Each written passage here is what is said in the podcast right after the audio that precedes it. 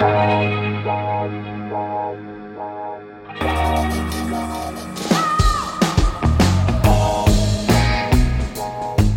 à lire, un podcast de Bernard Poirette.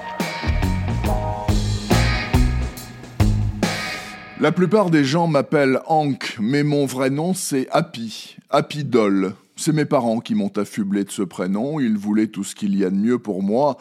On ne peut pas dire que ce soit une réussite, mais on ne peut pas non plus dire le contraire.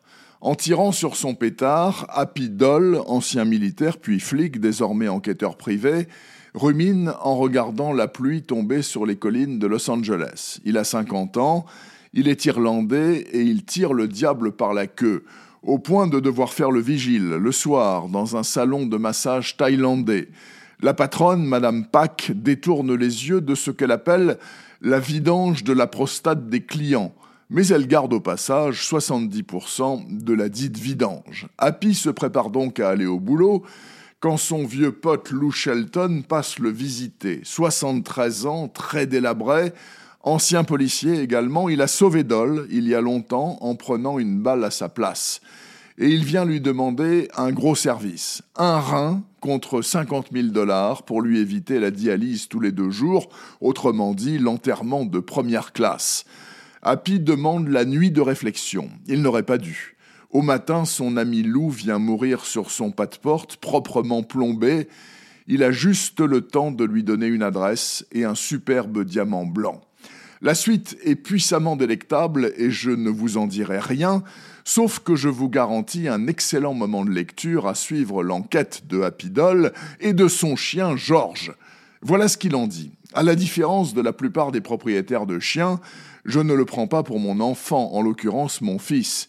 Nous avons en fait une relation plus trouble que cela. Pour moi, c'est un ami très cher avec lequel il se trouve que je vis.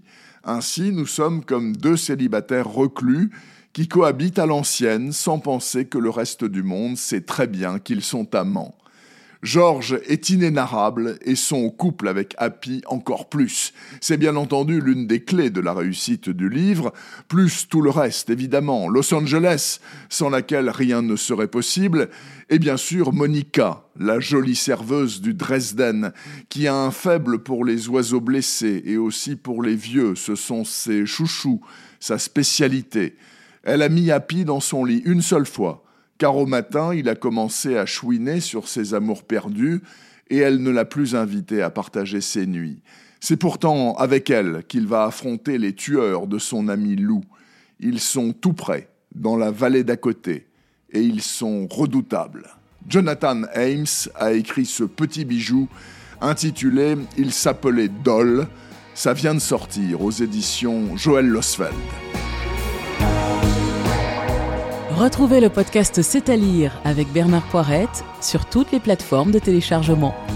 Suivez toute l'actualité du podcast C'est à lire sur les pages Facebook et Twitter de Bernard Poirette.